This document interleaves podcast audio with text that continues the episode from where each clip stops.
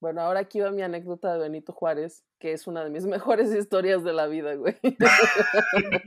Cuando yo estaba en primaria, me hicieron ir a comprar una pinche monografía de estos chiquitos de Benito Juárez a la papelería y hacer una tarea de transcribirla. Esa pinche tarea que hizo todo el mundo, ¿no?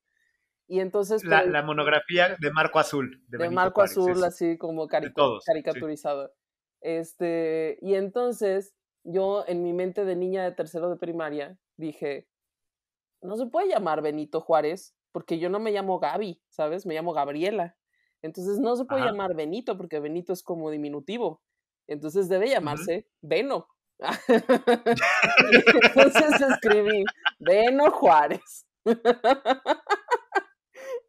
Claro, porque tú no le tienes cariño y Benito es de cariño y no, Sí. o sea, faltar No el es mi amigo, respeto a este. ¿No es mi pinche amigo el Beno? Entonces, me puse Beno Juárez, güey. Y la maestra me regañó muchísimo. Y me dice, ¿cómo se te ocurre el benemérito de las Américas? O sea, lo recuerdo porque fue como así como el regaño, ¿sabes? Eh, Di regaño.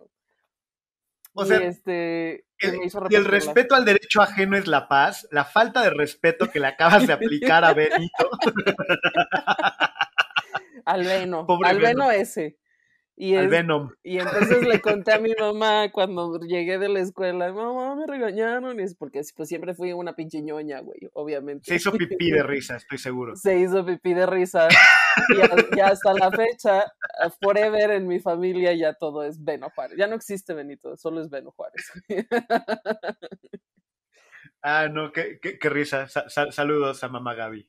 Ay, si no se escucha. sí, la voy a obligar que escuche. Mamá, ya escucho mi podcast, maldita sea. Te mencioné.